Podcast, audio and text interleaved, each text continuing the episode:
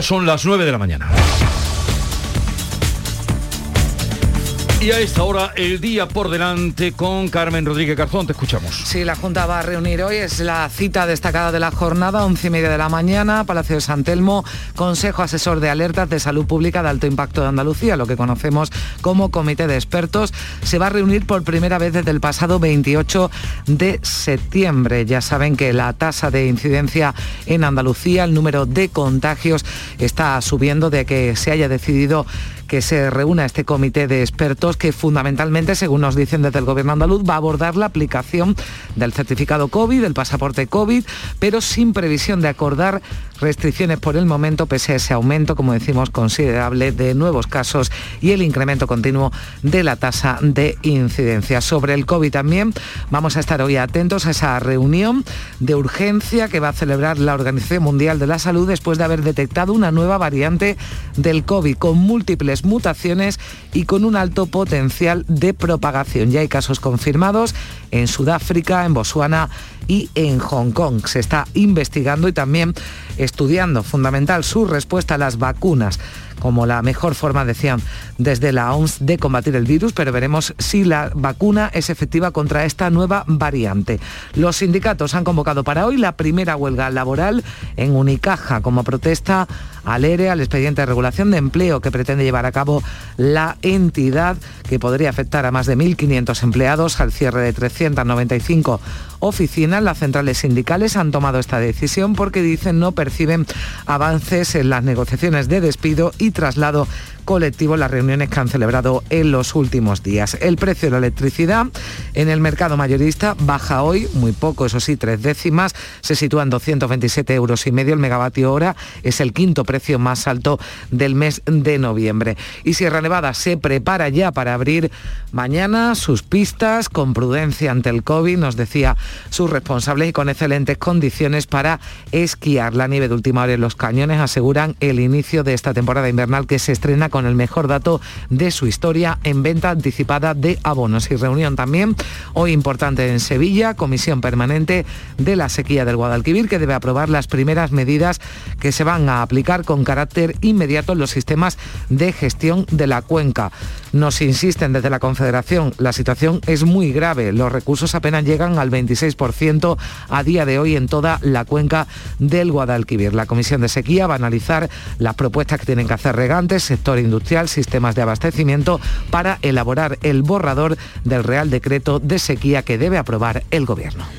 9, minutos de la mañana, sintonizan Canal Sur Radio, vamos a continuar con nuestra tertulia de actualidad y en un momento, en unos momentos hablaremos con Marifran Carazo, consejera de Fomento, Infraestructuras y Ordenación del Territorio.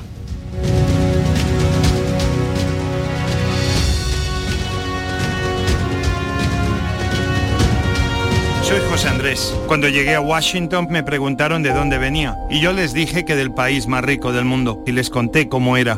Les conté que tiene árboles donde nace oro. Les dije que los bancos más importantes están en el mar. Desde ese día, nadie dudó que venía del país más rico del mundo. Alimentos de España, el país más rico del mundo.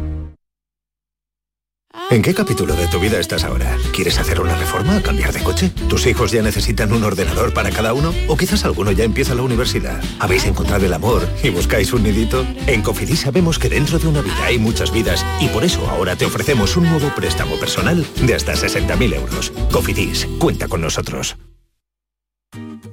Hola, soy Nuria Fergo y todos los días me levanto con una sonrisa. Haz tú lo mismo y vuelve a sonreír. Este mes en Vitaldent te ofrecen un 20% de descuento en tu tratamiento de implantología. Llama al 900-101-001 y pide tu cita gratis. En Vitaldent quieren verte sonreír.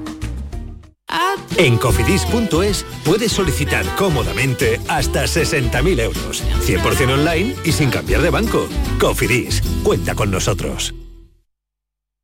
Toros para todos. El programa taurino de Canal Sur Televisión ya tiene disponible su línea de productos oficiales. El burladero, la cartera, el cinturón y muchos más que ya puedes adquirir de manera fácil y segura en la tienda del sur.es o llamando al teléfono gratuito 900-649-342. Repetimos, 900-649-342. Entra en la tienda del sur.es y conoce los productos oficiales de tu programa taurino favorito. Escuchas Canal Sur Radio en Sevilla. Porque realizar una obra eficaz y eficiente en Sevilla es posible. Revesan. Contamos y trabajamos con arquitectos, administradores de fincas y para particulares, llevando a cabo sus proyectos con la calidad y seriedad que nos caracteriza. Contáctenos en revesan.es. Revesan, transformando Sevilla. OCU, la mayor organización de consumidores y usuarios de España, llega a Sevilla. Inauguramos oficina para conocer más de cerca los problemas de consumo a los que te enfrentas diariamente, informarte y ayudarte a resolverlos. Ven a visitarnos en calle María Auxiliadora 12 o llámanos al 955-250-361. OCU, la fuerza de tus decisiones. ¡Oportunísimo! ¿Todavía no has venido a vernos? En Oportunísimo te garantizamos los mejores precios durante todo el año. Oportunísimo Sevilla te invita a su exposición donde disfrutarás de precios increíbles en sofás, colchones, muebles de salón, dormitorios de matrimonio, juveniles y mucho más. No compres nada sin venir a vernos al Polígono Store en calle Gramil 29. Somos Oportunísimo Sevilla. ¿Te está afectando la subida de la luz? Claro que sí. Por eso en Insolac Renovables instalamos paneles fotovoltaicos de autoconsumo con los que podrás generar tu propia electricidad. Y ahora, con la subvención del 40% de la Agencia Andaluza de la Energía, lo tienes mucho más fácil. Entra en insolacrenovables.com e infórmate de las ventajas que tiene el autoconsumo. Insolac, expertos en energías renovables desde 2005. El Mediterráneo y el Atlántico son testigos de una encrucijada de culturas, costumbres y gentes. Gastronomía, naturaleza y patrimonio emocionan en Ceuta, una ciudad con personalidad única. Descúbrelo desde 69 euros en tu agencia de viajes de confianza. Servicios turísticos de Ceuta. Ceuta, donde se unen las emociones. Tienes 12 mensajes sin leer. Mensaje número 4. Levántate de la silla y busca un rato para hacer ejercicio. ¿Sabías que casi la mitad de las muertes por cáncer en Europa podrían evitarse? Descubre las 12 recomendaciones del Código Europeo contra el Cáncer. Capta el mensaje. Gobierno de España. Campaña financiada por la Unión Europea Next Generation.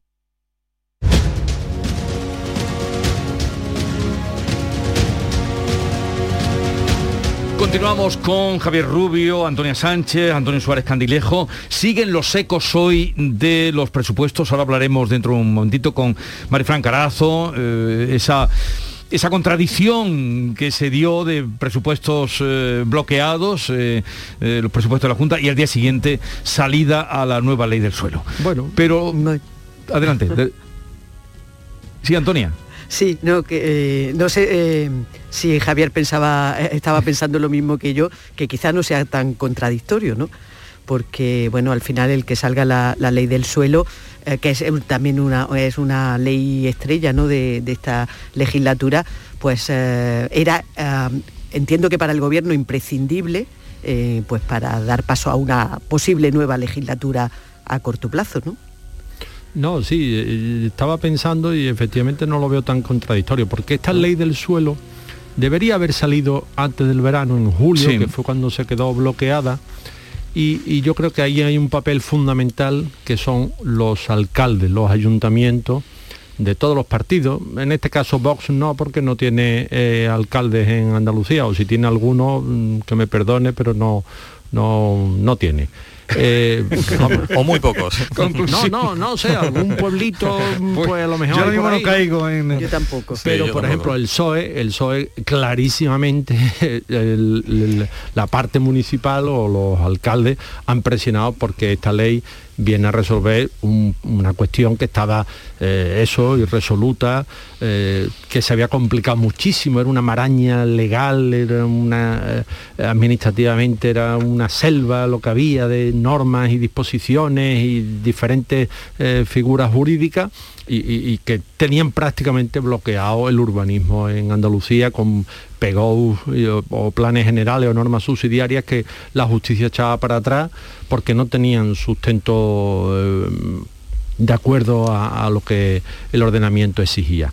Bueno, pues todo eso se va a, poder resolver ahora y, bueno, pues por eso digo que, que, a lo mejor no es tan contradictorio que esto se hubiera resuelto en su tiempo y en forma en julio y no que ha venido coleando hasta casi este tramo final del periodo de sesiones, que no sabemos si será el tramo final de la legislatura. Eh, hombre, no hay más, eh, vamos, eh, más vale tarde que nunca en este caso.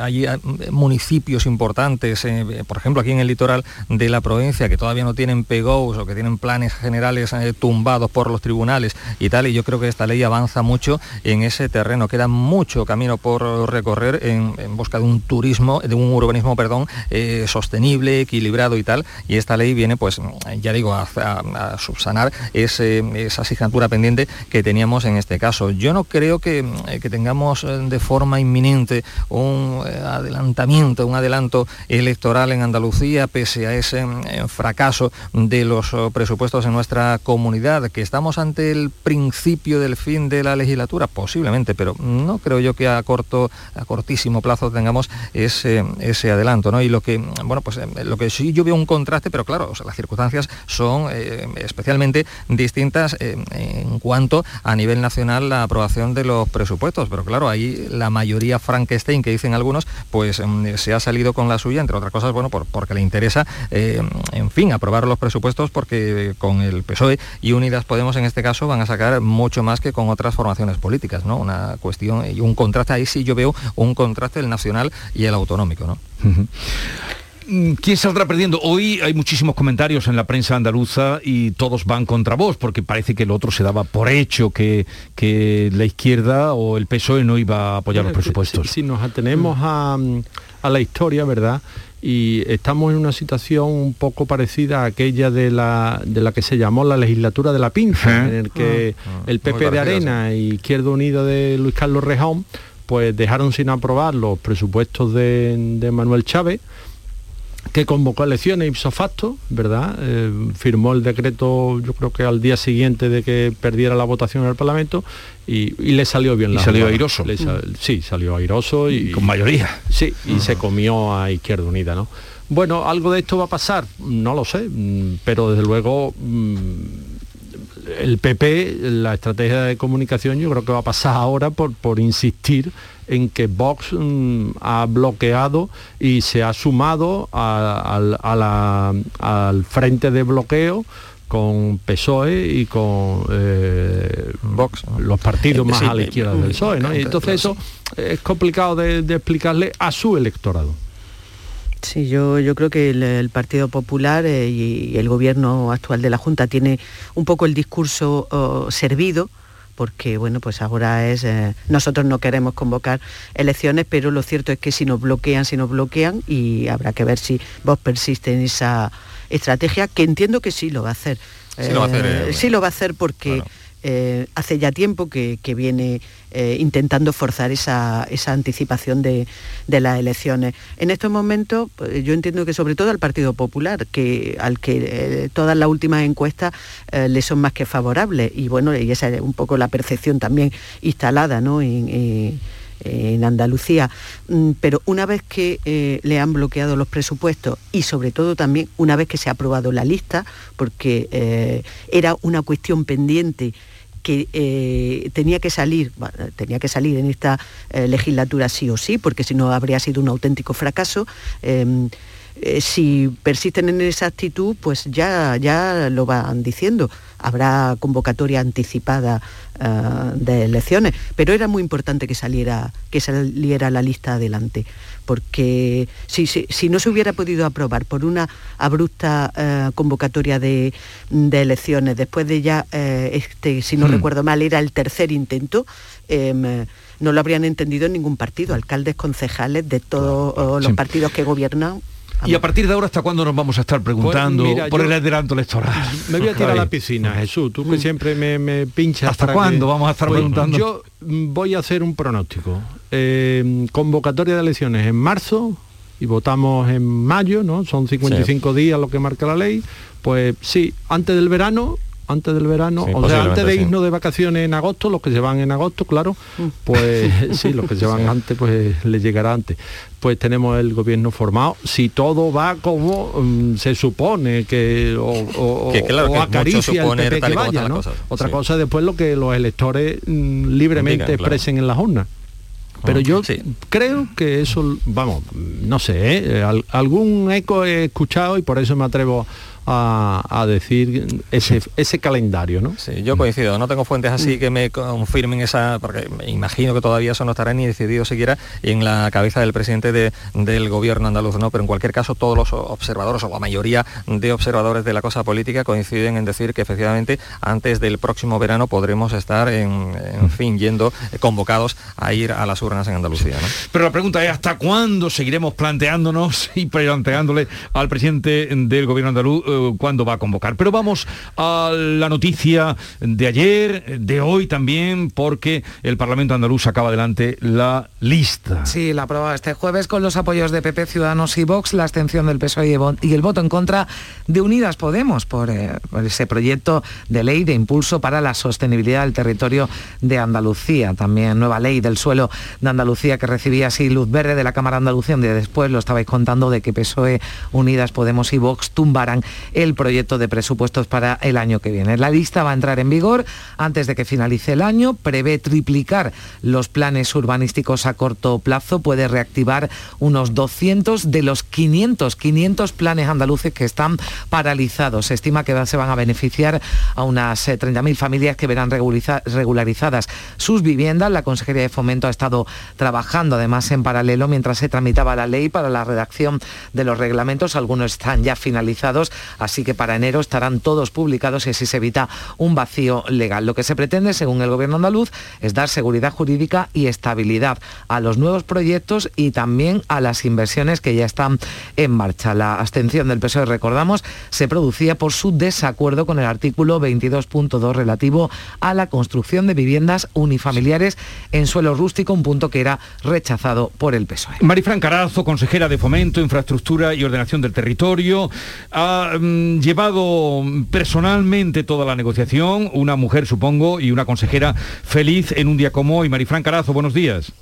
Hola, buenos días. ¿Está usted contenta? Pues la verdad es que sí, satisfecha. Al final hemos conseguido aprobar una ley que es eh, muy importante para el desarrollo de Andalucía, para todos sus municipios, para atraer inversión, para crear empleo en definitiva, para favorecer el desarrollo de nuestros pueblos y ciudades. Y estoy satisfecha porque llega en el mejor momento de todos, en el momento en el que entre todos tenemos que seguir empujando esa reactivación económica de Andalucía y la salida de la crisis. Es una herramienta de recuperación, estoy convencida. Mm. Bueno, mi compañera Carmen eh, enumeraba ahí cuántas cosas, eh, es la ley estrella de esa legislatura, pero mm, para los oyentes que nos están escuchando, eh, ¿dónde se va a empezar a notar ya que esta ley está en marcha, consejera? Bueno, pues sobre todo los ayuntamientos van a tener una nueva oportunidad y hay esperanza. Van a poder iniciar la aprobación de sus planes generales. Eso significa que van a tener la oportunidad de ordenar sus ciudades y adaptar documentos muy antiguos, quien tiene la suerte de tener el plan general aprobado, a una nueva realidad, a las necesidades que tienen las ciudades cuando van creciendo.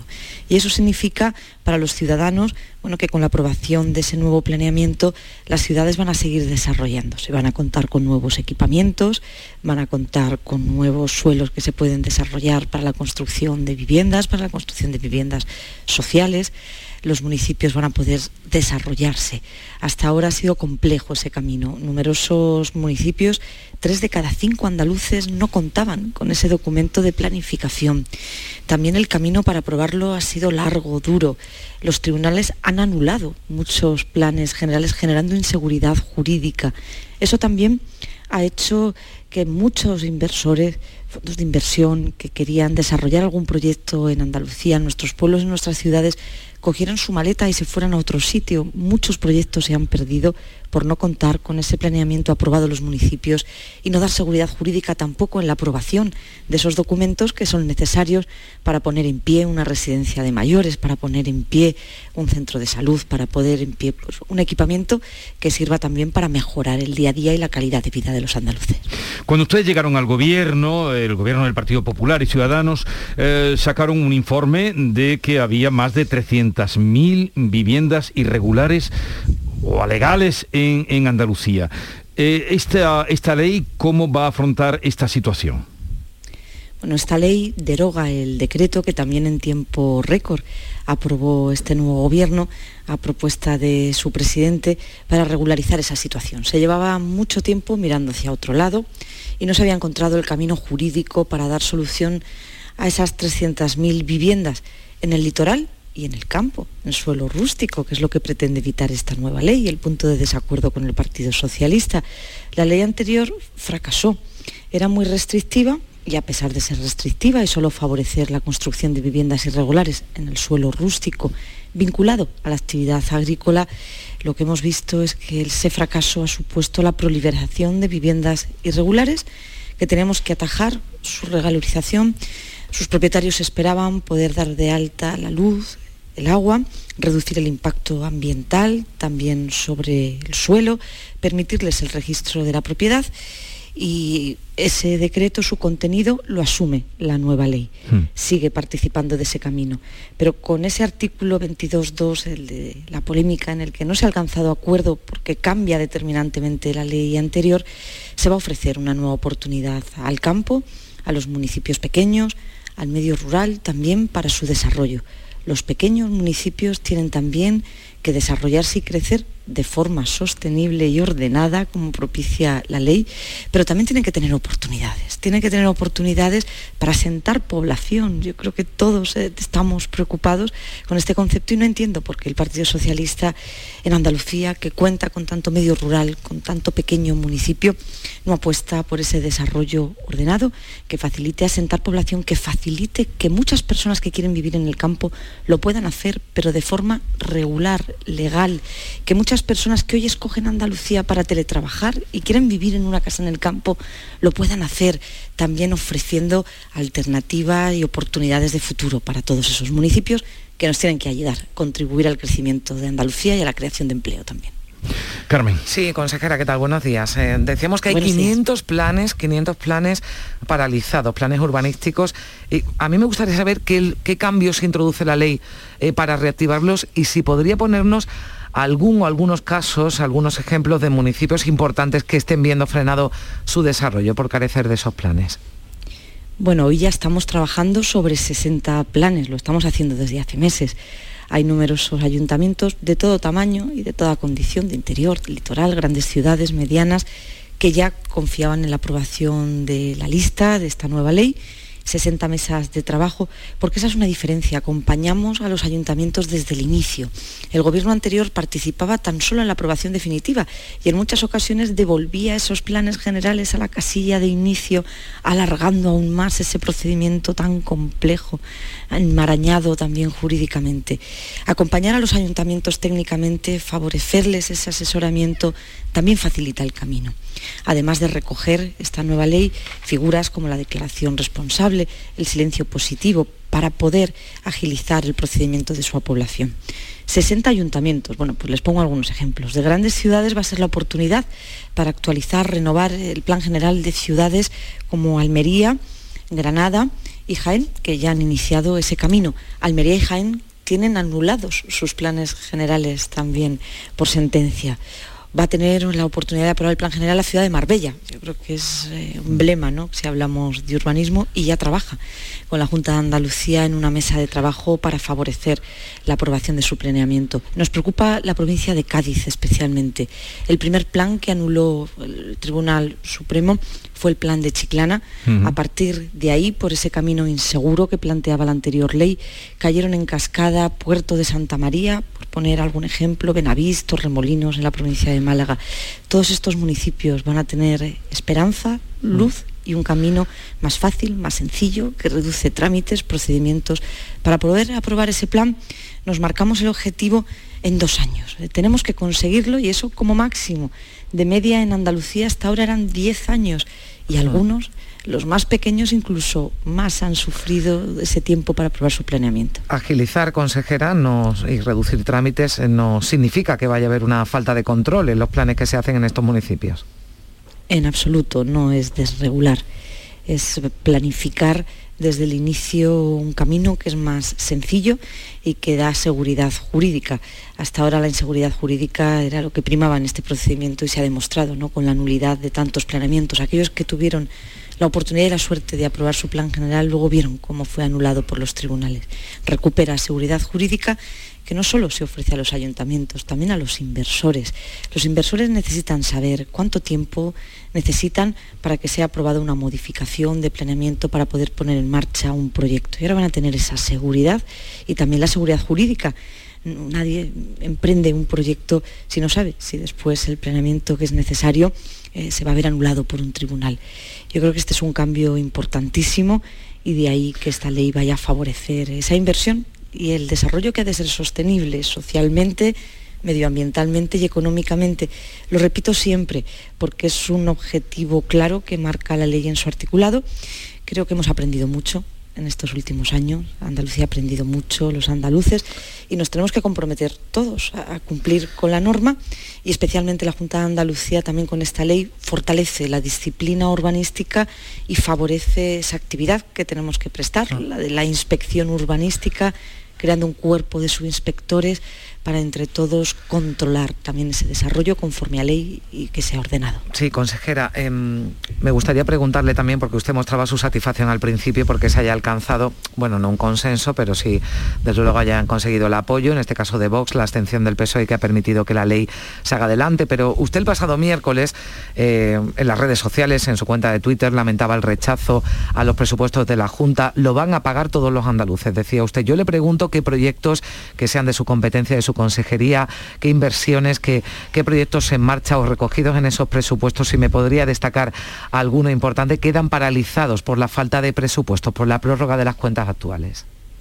Pues sí, la verdad es que la aprobación de la lista es agridulce. Es verdad que llevamos tiempo trabajando en ella, contado un amplio consenso social. Con los grupos en el Parlamento hemos ido avanzando, pero bueno, no aprobar el presupuesto es un drama para Andalucía en un momento clave, en un momento de máxima dificultad, donde todos los grupos tendríamos que haber antepuesto los intereses políticos, personales, particulares, electorales y mirar lo primero Andalucía. Yo creo que eso es un momento clave cuando Andalucía está saliendo y recuperándose. Y hay proyectos en efecto que corren riesgo. En este momento tenemos que renunciar a un presupuesto que en el caso de mi consejería favorecía la inversión, eh, crecía hasta en un 30%. Fíjense, en los momentos anteriores de crisis el Partido Socialista paralizaba la inversión. Este gobierno es consciente de apostar por ese presupuesto que contaba con ese gasto social tan importante, sanitario, educativo, para la dependencia, pero también incrementaba un 30% la inversión, porque la inversión es absolutamente necesaria en la obra pública en estos momentos para la recuperación económica. En estos momentos, pues tenemos que reprogramar hmm. ese presupuesto prorrogado y establecer prioridades. Evidentemente hay que priorizar y algunos proyectos pues se quedarán atrás y eso es responsabilidad de aquellos que en el Parlamento de Andalucía, Vox, el Partido Socialista y la izquierda más radical han frenado la oportunidad de aprobar unos presupuestos que consiguieran también en este caso favorecer la inversión. ¿Algún proyecto me preguntaban, por eh, ejemplo, por el, por el área logística de Córdoba del Ejército de Tierra. Presupuestamos por primera vez, es un proyecto nuevo para licitar la urbanización del mismo, 10,8 eh, millones de euros tendremos que reprogramar. Ese presupuesto es una partida nueva, no contemplada, por ejemplo, en el presupuesto actual de 2021, una vez que se nos comunicó la aprobación de ese gran proyecto por parte del Estado. Y tendremos bueno, pues que rescatar ese proyecto porque es fundamental para el desarrollo de Andalucía. Está comprometido su gasto por convenio con el Ejército de Tierra y será a costa de otros proyectos. No saben los grupos parlamentarios que han votado en contra del presupuesto lo que han hecho. Y llama la atención que el Partido Socialista apruebe el presupuesto con otros partidos, con Bildu a nivel nacional, y no lo haga, no lo haga en Andalucía con Ciudadanos, con Partido Popular, que nos estamos dejando el gobierno la piel desde el primer minuto de forma muy coordinada y organizada para salir de la crisis y para reactivar la, economía en el conjunto de Andalucía. ¿Alguna ampliación de metro en peligro que nos pueda decir? Algún, lo digo porque hay proyectos importantes que estaban recogidos en esos presupuestos y usted nos reconoce que algunos están en riesgo, consejera. Bueno, los metros en concreto tienen financiación FEDER, la parte que europea, la parte que queda de obra, que ya es poca para terminar la infraestructura de Málaga en ejecución. La ampliación de Granada también cuenta con los fondos Next Generation, luego eso está garantizado. Y el Metro de Sevilla tenemos que plantear esa aportación en el presupuesto de 2022. Yo así se lo he requerido al Estado. En el mes de diciembre tendremos finalizado la actualización del proyecto del tramo norte y tendremos que empezar a hablar de ese protocolo, el convenio, donde el Estado tiene que aportar. Hoy el Estado tampoco tiene partida presupuestaria para el metro de Sevilla. Yo creo que también ahí el Estado tendrá que ser generoso, reprogramar y apostar por un proyecto muy necesario, esperado y que va a mejorar también la, movilidad de la ciudad de Sevilla y su área metropolitana. Bueno, Marifran Carazo, y ahora a por el Ayuntamiento de Granada, ¿no? No, no, no, no. Ahora Como seguimos- perspectiva personal le- y política. Seguimos ayudando a Andalucía desde una consejería que es determinante en estos momentos. Tenemos que seguir impulsando muchos proyectos, inversiones. Lo primero es Andalucía, trabajar por Andalucía. Lo hemos demostrado. Bueno, pero Granada, ha demostrado Granada, el Ayuntamiento de Granada también está piensa dentro de, la, de Andalucía. y Granada, por supuesto. Granada cuenta y pinta mucho en estos momentos para, para el Gobierno y son muchos los proyectos que tenemos pendientes para seguir continuando, impulsándolos en Granada y en el conjunto de Andalucía. Con mucha ilusión y esperanza, no la podemos perder. Tenemos que seguir eh, actuando y ayudando a esa salida de la crisis en Andalucía. Bien, Marifran Carazo, consejera de Fomento, Infraestructura y Ordenación del Territorio. eh, felicidades por haber sacado, porque usted ha sabido integrar ahí eh, propuestas de todos los partidos políticos, incluso a los llamados no adscritos del Parlamento de Teresa Rodríguez. Ese que ha integrado en esta nueva ley del suelo. Un saludo, gracias por atendernos y hasta la próxima. Hasta la próxima, Adiós. muchas gracias. Adiós, buenos días. Gracias. buenas 9.31 minutos de la mañana. Eh, Carmen, buen fin de Nada, semana. buen fin de semana, Se hasta quedan lunes. conmigo y con todos ustedes, Antonia Sánchez, Antonio Suárez Candilejo y Javier Rubio. Repasaremos algunas cosas. ¿Por qué te reías con lo del Ayuntamiento de Granada? No, hombre, por- porque estaba muy bien tirada la pregunta. Pero claro, ya sabía que la respuesta... Ya, claro. eh, Claro, el iba a ser tiro- ambigua. El tiro va, pero después el escudo Porque protector de todo los esto, políticos. porque se habla de que ella puede Sí, sí, ser... Claro, Sí. La próxima Se le adivinaba una sonrisa. sí. Sí, eso sí, ¿no? Esa, Se le eso- adivinaba una sonrisa. Esa Pero ha sido- sonrisa... sí, pero ha sido muy correcta. Ella es una mujer muy correcta, sí, sí. Pero claro, porque, en fin, eh, ahí queda Bueno. y por lo menos que, que saben que lo, que lo sabemos o que lo presuponemos. Una pausa, continuamos. Da igual si eres mega fan de los viernes o si a ti los viernes ni te van, ni te viernes. Porque este Black Friday es el viernes de todos los viernes. Con el cuponazo de la 11 puedes ganar 9 millones de euros o 15 millones con el cuponazo XXL. Y además, si registras tu cuponazo Black Friday en cuponespecial.es, podrás conseguir cientos de tarjetas regalo. Cuponazo Black Friday de la 11. Bases depositadas ante notario. 11. Cuando juegas tú, jugamos todos. Juega responsablemente y solo si eres mayor de edad. Avanzamos hacia un futuro mejor, lleno de vida, recuerdos compartidos, experiencias únicas, en compañía, atrapando momentos, disfrutando, construyendo sueños, cuidándonos, siempre con respeto. Practica los buenos tratos por una vida libre de violencias machistas. Delegación del Gobierno contra la Violencia de Género, Ministerio de Igualdad, Gobierno de España. Sevilla. Canal Sur Radio. Vente a Dimarsa, ponte en mis manos y dile chao, dile chao, dile chao, chao, chao, empieza ya tu autoconsumo, nuestro petróleo es el sol. Di que sí. Únete al cambio. Dimarsa.es OCU, la mayor organización de consumidores y usuarios de España, llega a Sevilla. Inauguramos oficina para conocer más de cerca los problemas de consumo a los que te enfrentas diariamente, informarte y ayudarte a resolverlos. Ven a visitarnos en calle María Auxiliadora 12 o llámanos al 955-250-361. OCU, la fuerza de tus decisiones. El gran emigrante se despide. La obra teatral de Manu Sánchez, vista por más de 100.000 espectadores, aterriza por última vez en Sevilla. Sátira, crítica y mucho humor. Últimas funciones, 10 y 11 de diciembre en cartujacenter.com. No te quedes sin verla. Llega el mes del Black Friday y en Factory del Descanso el mes del relax.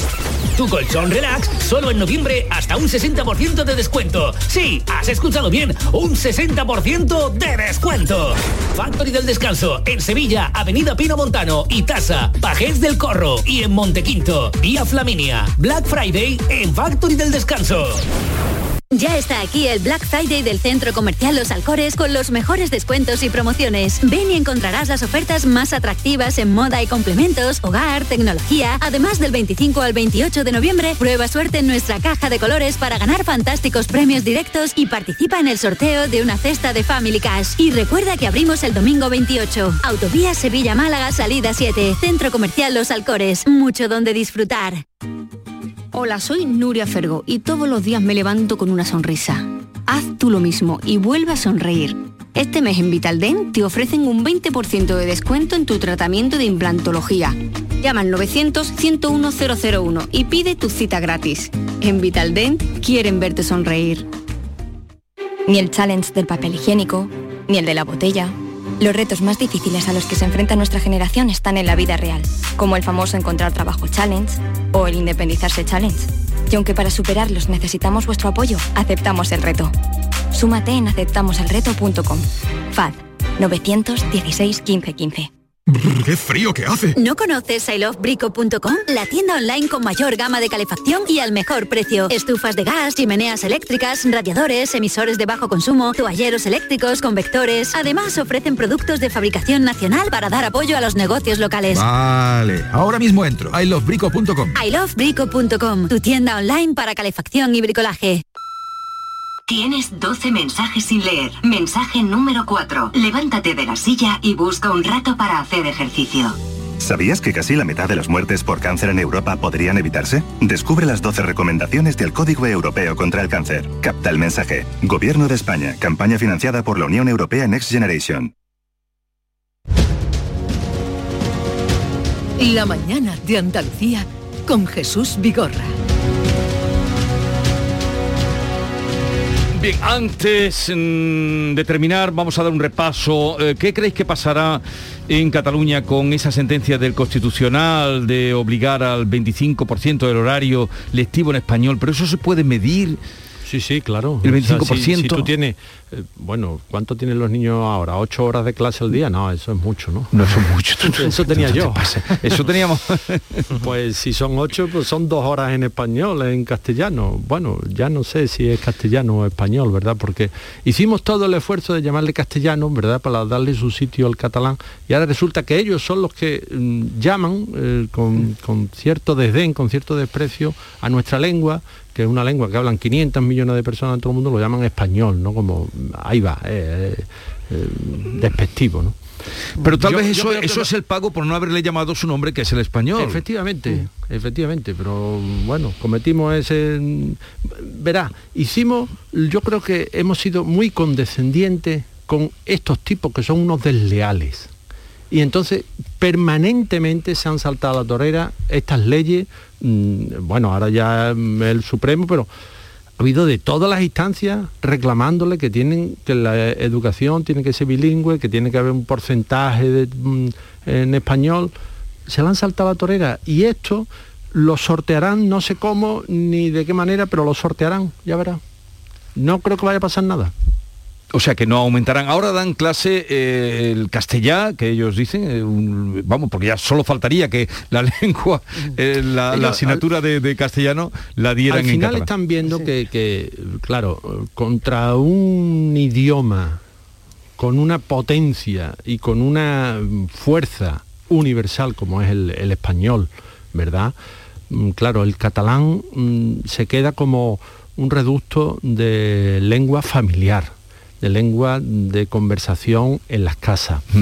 Pero después lo que se maneja el personal es con el español. En los colegios mismos eh, hay muchísimos, están ellos haciendo estudios, digo, lo- el Sí. gobierno catalán, ¿no? La Generalitat y eso están haciendo estudios, claro, los chavales hablan en español porque los videojuegos son en español, porque las películas Claro, son en claro. español, porque las series Claro. son en español. Y por una, por una cuestión de, de- de- de pura, en fin, de, de- de eficacia, si me, Claro. si me apuráis, o de inteligencia, si me apuráis, porque em, son 500 millones de, hablantes eh, los que tiene el español frente que no a los pocos, claro. que no son pocos, es decir, es una de las lenguas más, más habladas del mundo, eh, eh, si no recuerdo mal, es la tercera. ¿eh? después del inglés y de, o del chino mandarín y del inglés. Eh, es decir, lo mismo que se aprende inglés como un, una- un idioma instrumental, eh, el español eh, a día de hoy es eh, un idioma también instrumental, ¿no? Eh, 500 millones de habitantes, o sea, de, de hablantes frente a lo que eh, bueno, a lo que representa el catalán. A mí desde luego no me parece mal, nunca me ha parecido mal que las lenguas regionales, o sea, la- las lenguas eh, de, que existen en, eh, en Sí. el Estado español se fomenten, se fomenten, se cuiden. eh, se practiquen y se estimulen, de, se promuevan de alguna manera, Sí. ¿no? Pero entre eso y la situación a la que se ha llegado, desde luego media un abismo.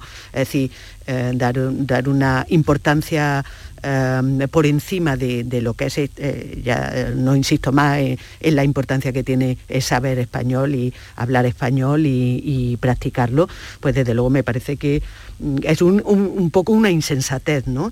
Es una tropelía más bien diría yo. Mm. Sí, sí. y se puede medir, por supuesto, preguntaba Jesús si se puede medir, eso se puede medir en las programaciones de los, de los centros educativos, se puede perfectamente medir el porcentaje de, eh, de horas que se va a dar en, en cada idioma, eh, en, en cada materia, eh, eso es perfectamente factible. mm, Pero si hay voluntad de hacerlo, claro, y aquí Pero- parece que no va a haber voluntad. Pero si los presupuestos, los presupuestos se han condicionado a lo de Netflix y Netflix, Claro, claro, se le puede imponer, que hoy muchos mm, medios se preguntan, ¿se le puede imponer a Netflix que haga un 6% o, que, o un 10% eh, Jesús, en catalán? Se le podrá imponer a Netflix y al. Sur Corda. Otra cosa, lo que no se le puede imponer, y ahí es donde fracasa la visión, ¿verdad? Esto mm, los estructuralistas lo tenían muy claro, donde no se le puede poner es imponer la lengua al hablante.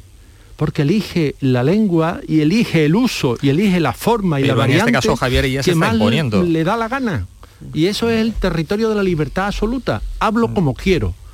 Y, y me entenderán, mm, con mi familia hablaré de una forma, eh, cuando voy al- a la redacción hablo de otra, y cuando doy una conferencia, si es que la doy, hablo de otra.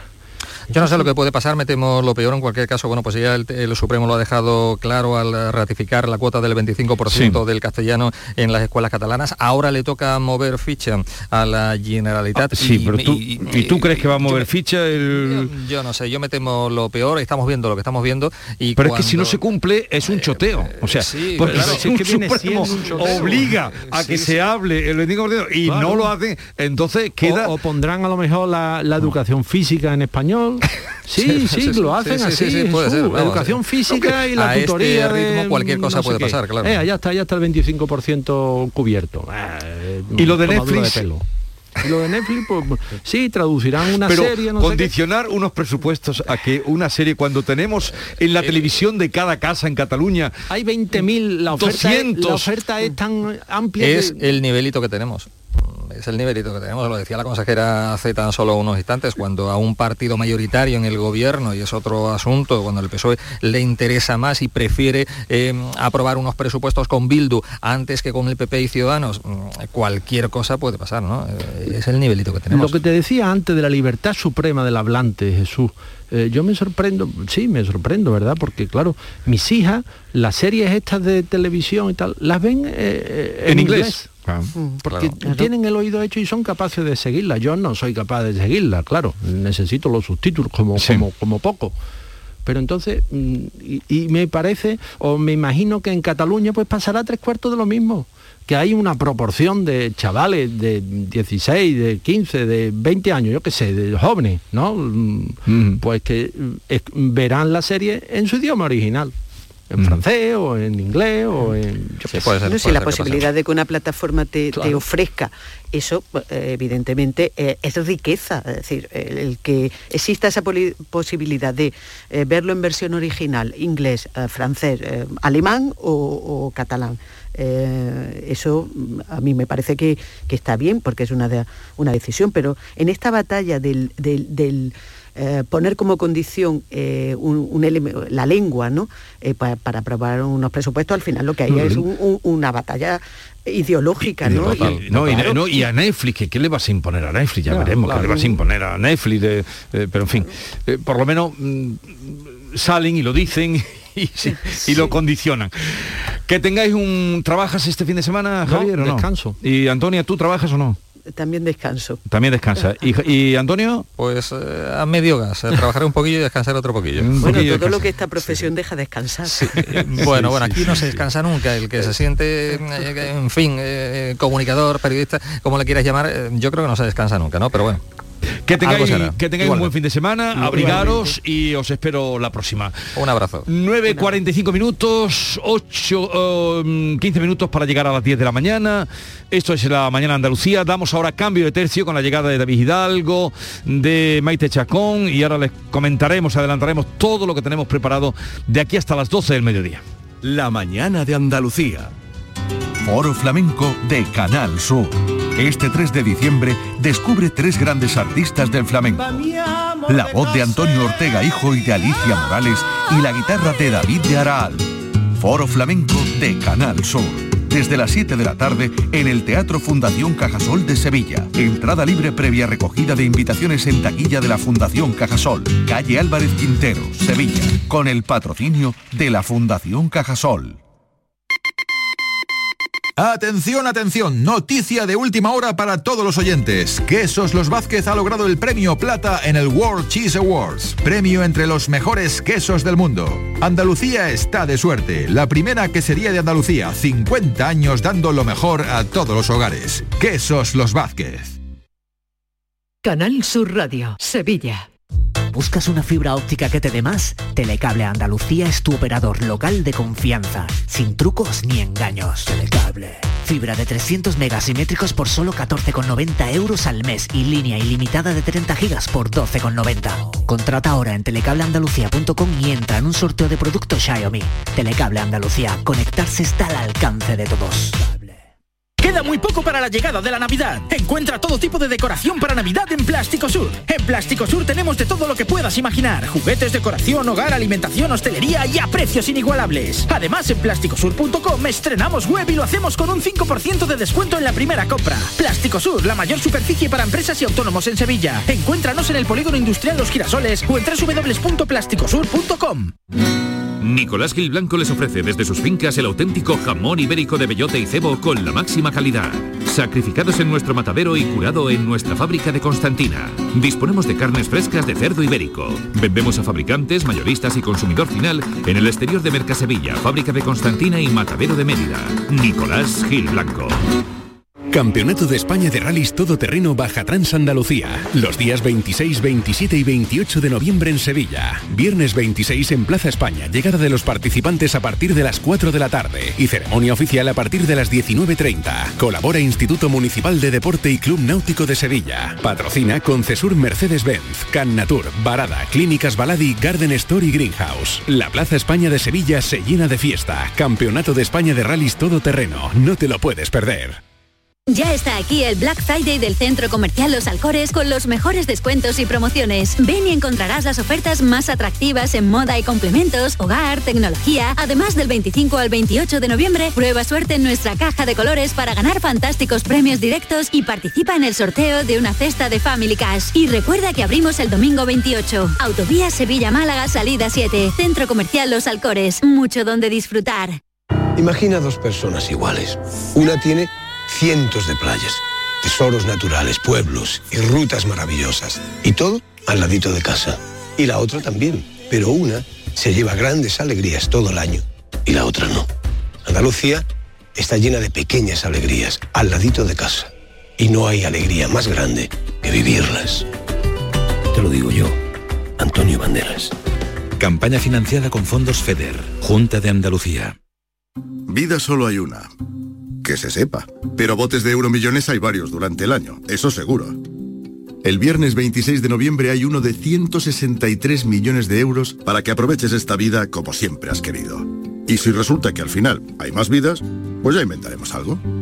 O no, ya se verá. Viernes 26 de noviembre, bote de 163 millones de euros. Euromillones, dueños del tiempo. Loterías te recuerda que juegues con responsabilidad y solo si eres mayor de edad. Encuentros Carrusel Taurino. Canal Sur te invita a conocer este 29 de noviembre los pilares de la tauromaquia a través de la charla con el empresario taurino que gestiona la Plaza de Toros de la Real Maestranza de Sevilla, Ramón Valencia y con el presentador del programa Carrusel Taurino de Canal Sur Radio, Juan Ramón Romero. Desde las 8 de la tarde en el Teatro Fundación Cajasol. Entrada libre hasta completar aforo, previa recogida de invitaciones en taquilla de la Fundación Cajasol, calle Álvarez Quintero, Sevilla. Encuentros Carrusel Taurino, con el patrocinio de la Fundación Cajasol. Esta es La Mañana de Andalucía con Jesús Vigorra, Canal Sur Radio.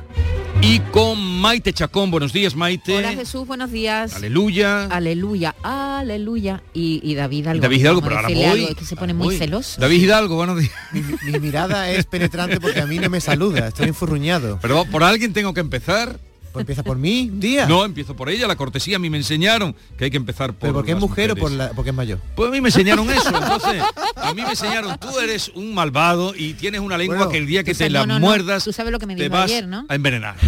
Te- le cuento lo que me dijiste Tú cuenta ayer. lo que tú quieras. ¿Tú sabes lo que me dijo ayer? Dice, te admiro tanto que eres... Bueno, él siempre me estaba haciendo la pelota.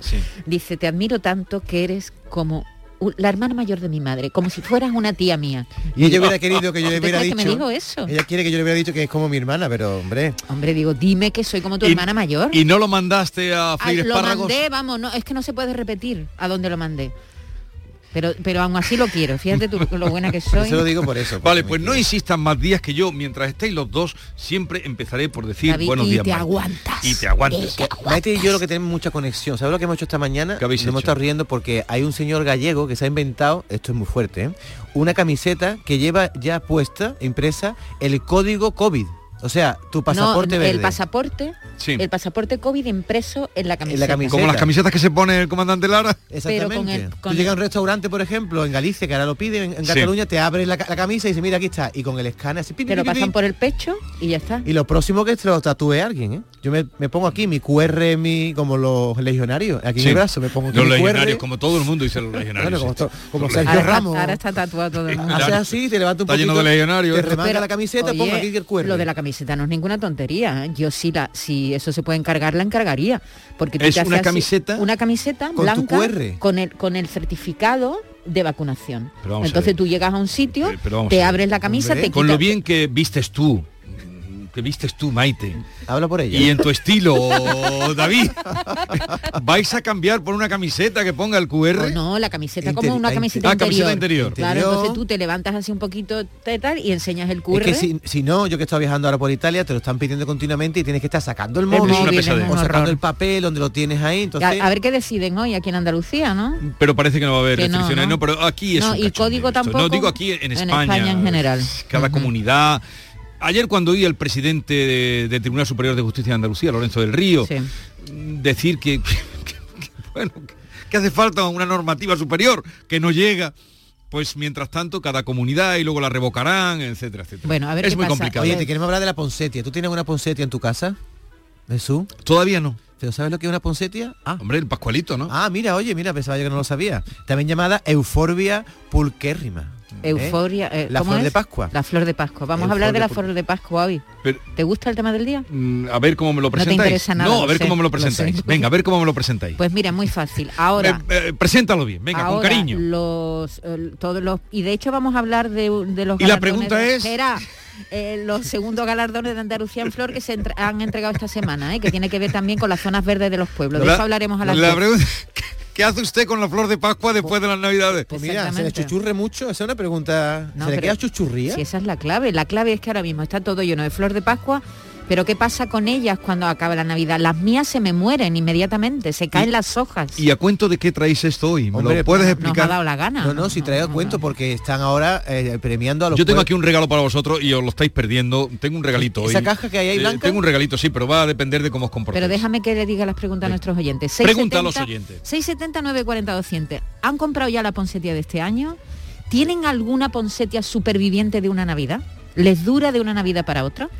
Eh, ¿Cómo lo hacen? Si, si han conseguido que sobrevivan, ¿Cuánto la ¿cómo la, cuidan? ¿Cómo la cuidan? Eh, la, la ponen en exterior o en interior, ojo, ¿eh? Está ahí, em, demasiadas preguntas. ¿Han conseguido alguna vez que mm, ¿Le dure más? que no y que tenga flor roja eh, de temporada en temporada porque igual la planta verde sobrevive pero lo, lo complicado es que vuelva a salir la hoja roja que es la- lo bonito no Por cierto, el 25% o más de la producción de flor de Pascua en España está en Andalucía, concretamente en Almería. en Almería es la- somos la potencia en, en Almería la potencia en Sí, exportación hablar de Almería, que me dicen que habláis poco de Almería. Sí, pues que el- la no traéis temas almerienses aquí. Pues mira, pues hoy vamos a hablar de eso. Almería es el centro de producción más importante de España de la flor de Pascua, el Vale. 25% de la produ- producción nacional. Dicho lo cual, llamen ustedes al 679 40 200 no me y díganos, mal, por favor, no me dejen y mal. díganos si ya la tienen, si han conseguido Que guardarla, que sobreviva de un año para otro. ¿Qué trucos tienen para cuidarla? Y podríamos hacer luego una pregunta más, esa de qué hace usted cuando pasa la, cuando pasa la Navidad con el Pascualito. No, es que nadie le dura.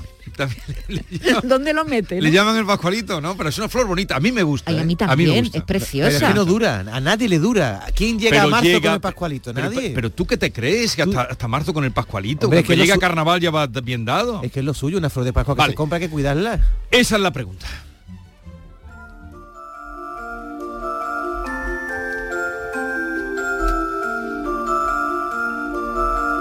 Crecen las ciudades verdes en Andalucía, luego les diremos por qué. 23 municipios andaluces han recibido los galardones de Andalucía en Flor. Este acontecimiento lleva a García Barbeito hoy, no sé qué le habéis dicho a García Barbeito, que lo habéis invo- todo, involucrado en esto, contado. a rememorar su relación con las plantas, que viene a ser también su relación con la vida. Querido Antonio, te escuchamos. Muy buenos días, querido Jesús Vigorra. Perversos de la mano verde. No hay en mi larga memoria que yo recuerde ni un día en que las flores, las plantas, no fueran protagonistas.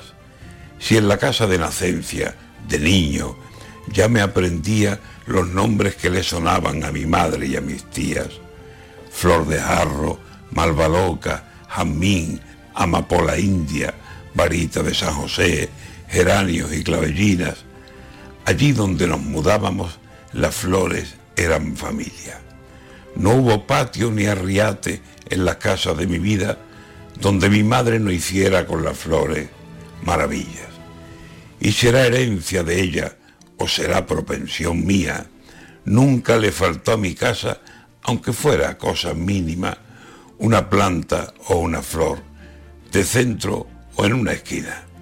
Y cuando tuve jardín y espacio, las manos mías fueron manos de mi madre, desperdigando semillas o plantando por esqueje, regando, abonando. Vida. Hoy las plantas en mi casa son plantas nietas o hijas de muchas que por mi madre llegaron hasta mí un día. Mi madre está en esas flores, tengo en flor algunas clivias y en esas plantas que esperan la luz de marzo precisa para abrir como se abren en racimos las glicinias, o como levanta el verde todo el año las pidistras, o como, venciendo al frío, hermosean gitanillas. Y cuando mayo se cuaje, celeste belleza límpida, el agapanto vendrá como un bosque de sombrillas, y levantará el acanto su hermosa flor tan erguida, y vendrán lirios morados, y vendrán incluso orquídeas, y el azahar, y las rosas, y las calas, las celindas. Son las manos de mi madre que en mi jardín siguen vivas. La mañana de Andalucía.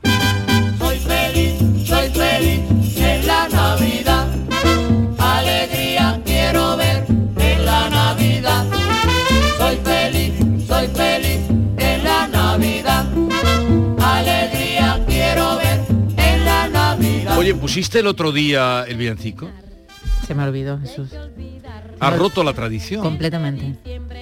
Has roto completamente la Te tradición. podía haber mentido y haber dicho, sí, lo puse, pero no, no lo Este es el primer villancico que se escucha. Esto no es un villancico, esto es una salsa, villancico ni villancico. Villancico tiene que sonar la pandereta. Mira, Ahí está la pandereta. A ver, a ver. Y el pavo está todo. Lo estáis desvirtuando todo. Pandereta, Es que, es que en Cuba los villancicos son así, con salsero. Pero es que yo no le estoy hablando a la gente de Cuba, yo le estoy hablando a la gente de Andalucía. Esto, bueno, está bien, traído, pero... No sé para qué pone a Celia Cruz. Eh, el día que me fui quedé en que el día 24, Ya, digo, ya es sé, la tradición, sé. pongo un villancico. Estábamos muy liados, y, Jesús. y- y digamos a la gente, falta un mes justamente, etcétera, etcétera. En fin, eh, vamos a llegar a las 10 de la mañana. Ahora, a pesar de todo, os daré el regalito. ¿Pero de... qué es? Di algo, ¿no? Ahora lo diremos después. Es que mi amigo Lorenzo, que es un apicultor, que puso en marcha miel Sierra de Montoro, no sé si la habrás eh, probado, la habrás degustado, la Sí, habrás visto sí, por ahí, sí, porque tiene mucho nombre, mucho premio, coincidiendo con Expo... eh, Miel. Expo Miel que se celebra en Córdoba, que se inaugura hoy, siempre nos hace llegar y todo, la gente de mi equipo nunca se pone mala de la garganta, porque me llega siempre puntualmente la miel de Sierra Tiene una, Montoro. tiene una pinta tremenda, ¿eh? Así es que ahora vamos a repartir para que Manolo, todo el mundo, Yolanda, todo el mundo tenga, Moekel tengan su garganta a punto. Llegan las 10 de la mañana.